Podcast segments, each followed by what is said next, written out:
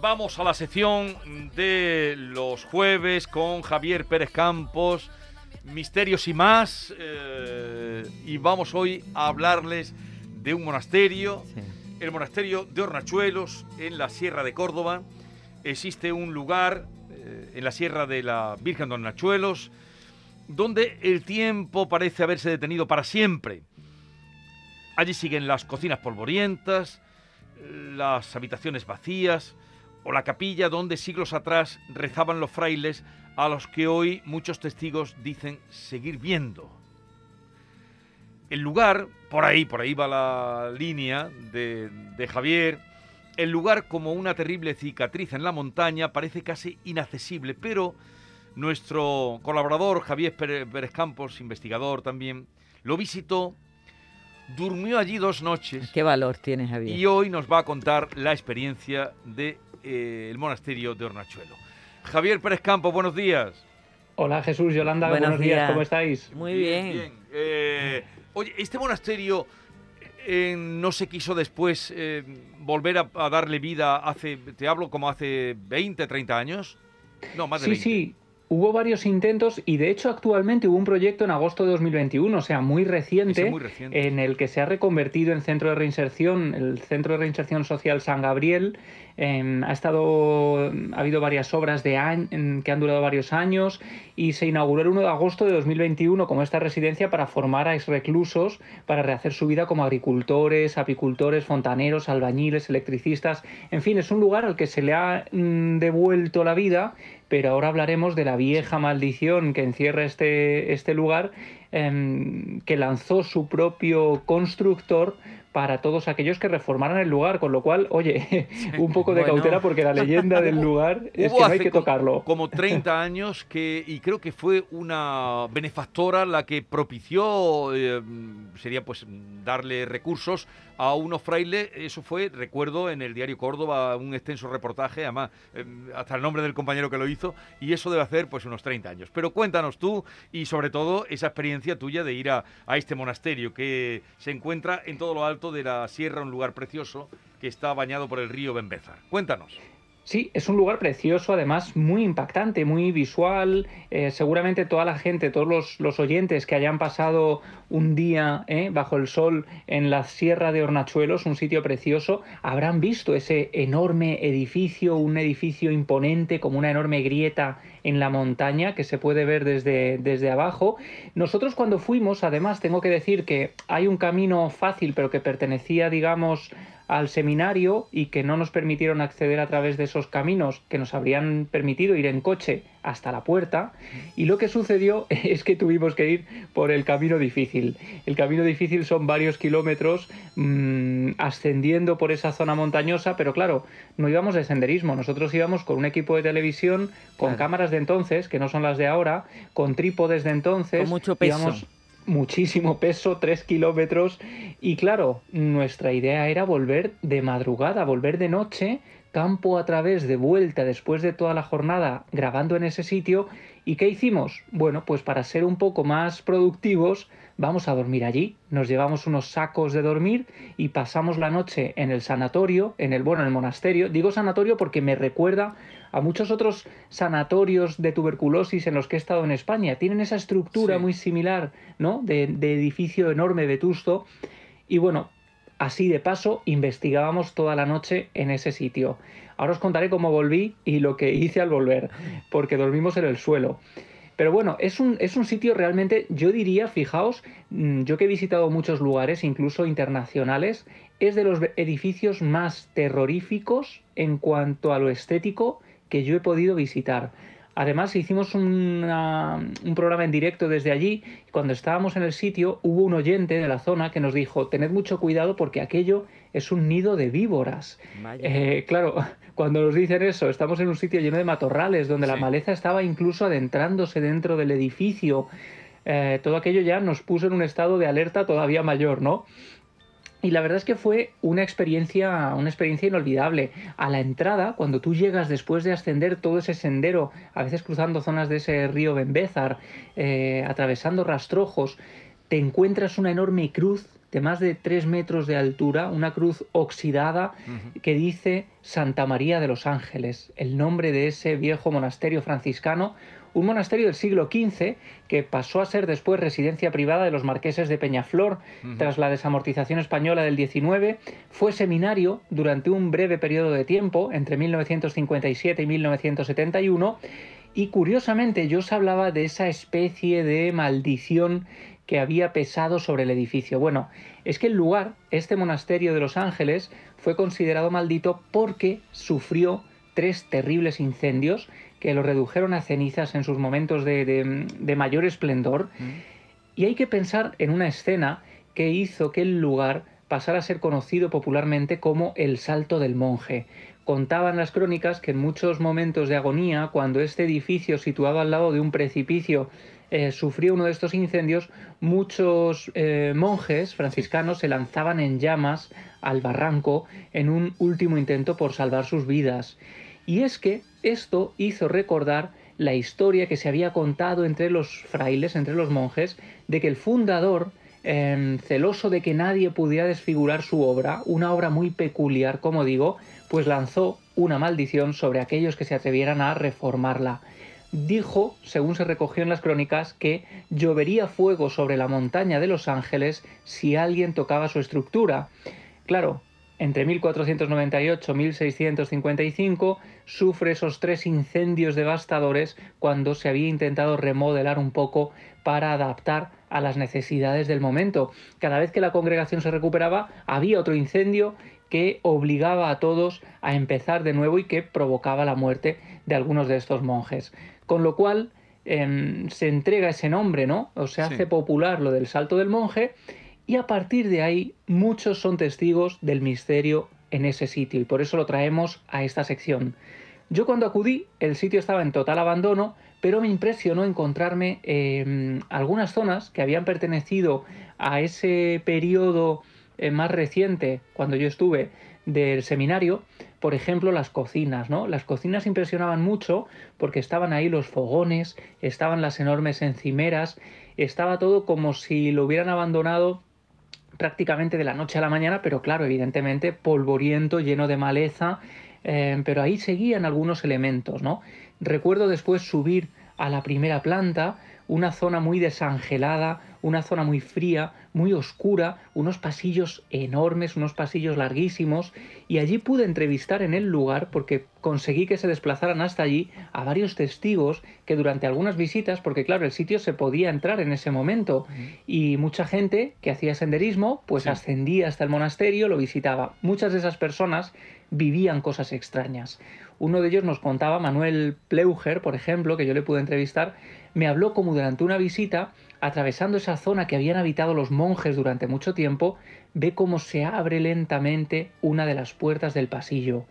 Se adentra en la que fue una de esas celdas de los frailes, de los monjes, la, allí no hay nadie, la ventana está cerrada, no hay ningún tipo de corriente, con lo cual él vuelve a cerrarla y delante de él, como si hubiera alguien jugando con él, inter, eh, digamos, relacionándose con él, vuelve a abrir la puerta delante de él despacio, ¿no? Lentamente. Y así estuvieron un rato hasta que a él le dio muy mal rollo, se asustó y se marchó rápidamente del lugar. Hay otro sitio, claro, que es muy eh, impactante, que es la capilla de San Rafael. Tiene dos alturas donde estaría eh, también el coro.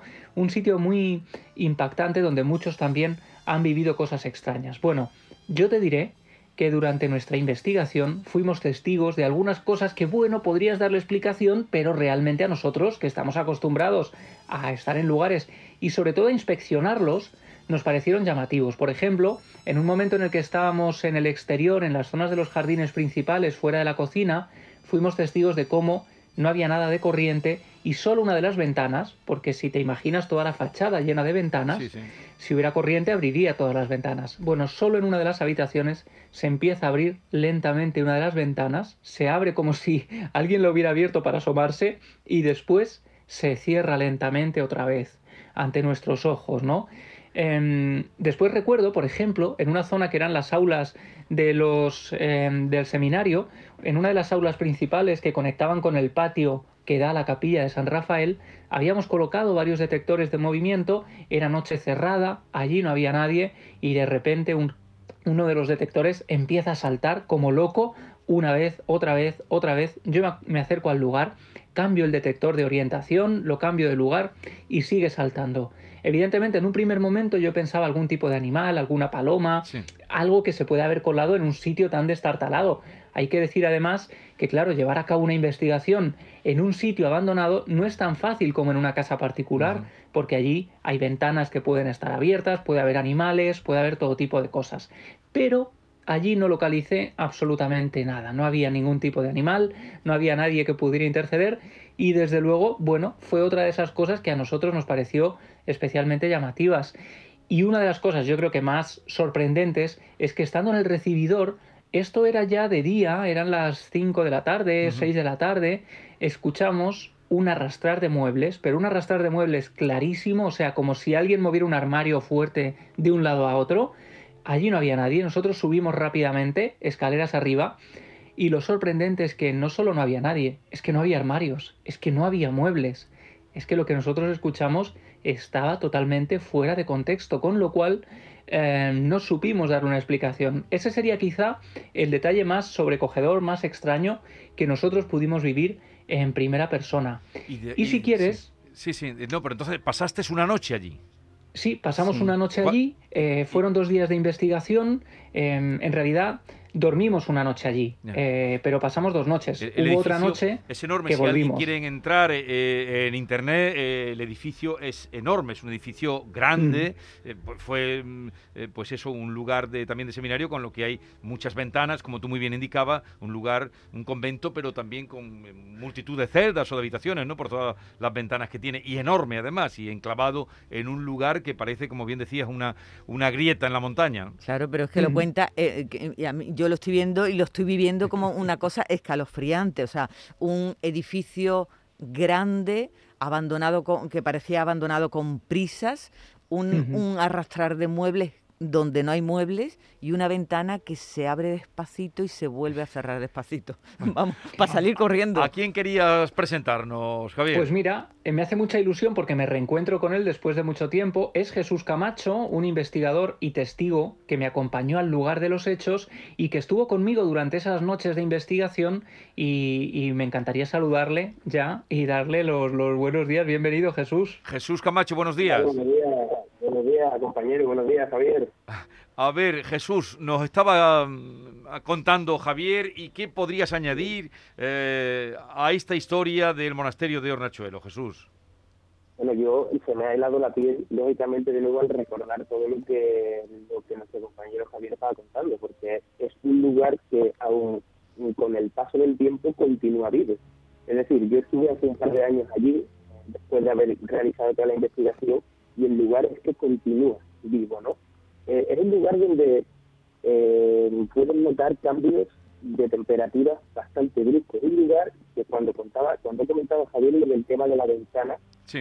que me ha rizado la piel porque es que estábamos justo debajo de esa ventana que, que pegó el portazo. O sea, fue brutal.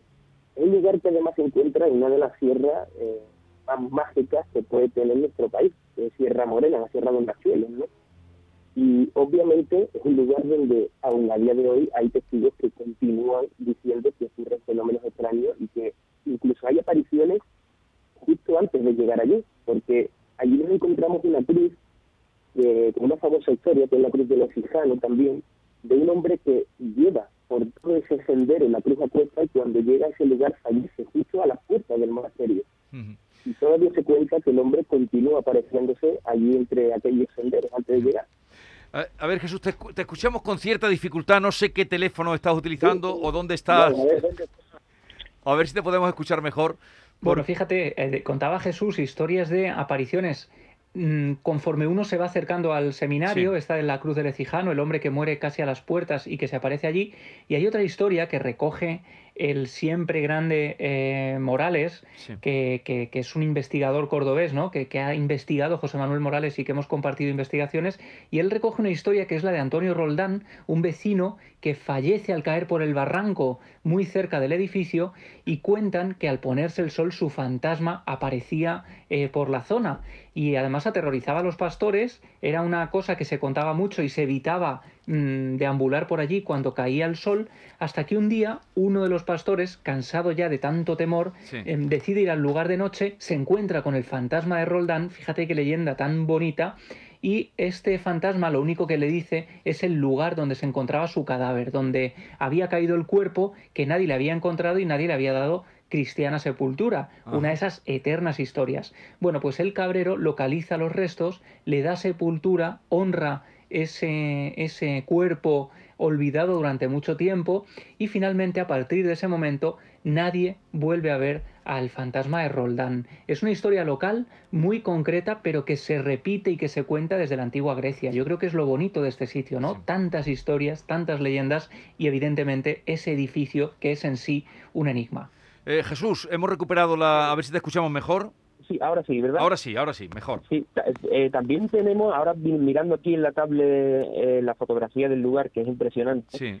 justo debajo de ese monasterio existía la historia, o estaba constatada la historia de la mujer penitente que vivía en una cueva justo en, a los pies de este, de este monasterio, en pleno precipicio, y que también cuentan algunas leyendas, algunas historias que se continúa apareciendo en este, en este enclave. De hecho, en una de las iglesias de, de eh, todavía continúa habiendo una tablilla, un altar en honor a esta, a esta mujer. Es decir, que el lugar está lleno, de luego, de misterio. Eh, todo el mundo sabemos que Sierra Morena, toda la Sierra de la Sierra de Córdoba, desde época muy antigua, eh, bueno, ha tenido vida, o sea, desde época tartésica en adelante, ¿no? Y todo lo que nos podemos encontrar allí es digno de una película desde auténtico terror. lo que está diciendo Javier Pérez Campos eh, a mí se me lava la piel, lo que he dicho al principio, ¿no? Y a nosotros también. aquello. Oh, eh, y la propiedad de, ese edificio, de, me habéis contado que es difícil acceso, se ve desde luego desde, desde el río, pero mm, ¿quiénes son los propietarios? ¿Lo sabéis? Pues a día, a día de hoy eh, me parece que, que sigue, siendo, sigue siendo eh, el clérigo. O sea, si no recuerdo mal, las últimas informaciones que tenía continúa siendo propiedad de, la iglesia. Sí. Pero... Aunque se intentó reconstruir más en la actualidad, ¿no? Pero creo que todavía, no sé si Javier tiene alguna información más nueva. Sí, no, en su momento sabíamos que era propiedad, además era el seminario a quien tuvimos que pedir permiso para que nos permitiera acceder por unos terrenos que nos ya te digo, nos dejaban en coche en la puerta del seminario y no hubo manera. Entonces, bueno, pues nos tocó ir a las bravas, que Jesús recordará la odisea que casi nos despeñamos varias veces en la noche, porque hubo una noche que dormimos allí y otra que regresamos. Yo te decía cómo llegué la vez que dormimos allí, dormimos en el, en el seminario, en el suelo, eh, claro, yo no pegué ojo entre que la investigación, luego cuando estabas cansado te tirabas al suelo y ahí un suelo durísimo, oías eh, animales mm, corretear por ahí. Eh, fue muy difícil dormir. decías que viene la víbora. Qué noche, qué noche. claro, claro. Y entonces lo que hicimos al final, yo recuerdo volver a las siete y media de la mañana. Imagínate una hora y media de caminata con todos los bártulos, todos los trastos. Yo recuerdo llegar al hotel como si viniera de la guerra, meterme debajo de la ducha y empezar a salir ahí Mm, tierra y de todo, como si hubiéramos venido literalmente de, Kazajistán. Eh, hemos perdido la comunicación con Jesús, pero agradecemos a Jesús Camacho su participación y ya saben la historia, si no la habían oído o habían escuchado algo, del monasterio de Hornachuelos. Y querías eh, también pasarnos un corte que tienes, eh, ¿no, Javier? Sí, eh, precisamente la semana pasada, si recordáis, hablamos de casos ovni en Andalucía, ¿no? Em, de algunos casos concretos y recibimos un mensaje de WhatsApp de una oyente. Nosotros animamos a los oyentes a que nos manden sus casos, sus preguntas, sus consultas y así en este último tramo de la sección podemos ir dándoles paso, escuchándolos, resolviendo dudas. Y este es un caso de una oyente que fijaos qué interesante. Eh, buenos días, eh, estoy aquí escuchando a ustedes y nada, pues mm, yo voy a contar una cosa que tendría mi hijo, el mayor, unos 14 años por, ahí. Yo vivo a la salida del pueblo. Mm, o sea, son dos, dos o tres calles. Eh, la urbanización se llama mm, Las Cruces. Entonces, pues llegó y, y, estaba yo aquí en la casa y llegó con la cara blanca, blanca, blanca, blanca. Y digo, ¿qué te pasa? ¿Qué te, ¿Qué te ha pasado? ¿Qué te ha pasado? Dice, mamá, que he visto un platillo volante, que he visto un platillo volante. Chiquillo, un platillo volante, ¿cómo? Anda, que hacer un cose. O sea, entonces, entonces había olivo y, y, eso. Entonces yo me mm, salí corriendo con él em, hacia, la, o sea, hacia la calle, a la esquina, y, y yo no sé si era un platillo volante, pues yo, yo sé que yo vi una luz, una luz irse para arriba, para arriba, para arriba.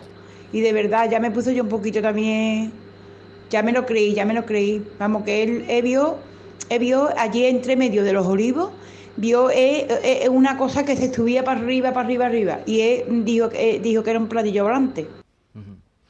Bueno, bueno, es buenísimo porque además, claro, claro, es un buen testimonio porque la descripción que hace es un objeto que su hijo ve muy de cerca, pero cuando ella sale lo que está haciendo es ascender, ¿no? A toda velocidad, como si hubiera estado, mm, bueno, merodeando por la zona y se alejara. No es desde luego el movimiento natural de eh, aviones o de satélites o de objetos que conozcamos o que, que estén a la orden del día, digamos. Pero para más eh, interés, ella nos contaba después que su hijo tiene 42 años, han pasado casi 30 años de aquello y todavía lo recuerda, y ella nos llamaba desde Bollullos de la Mitación. Bueno, curiosamente, haciendo un rastreo, uno descubre rápidamente que el lugar se encuentra a solo 14 kilómetros de Aznalcázar, que es el lugar donde se han producido muchos casos ovni. La semana pasada contaba uno de ellos.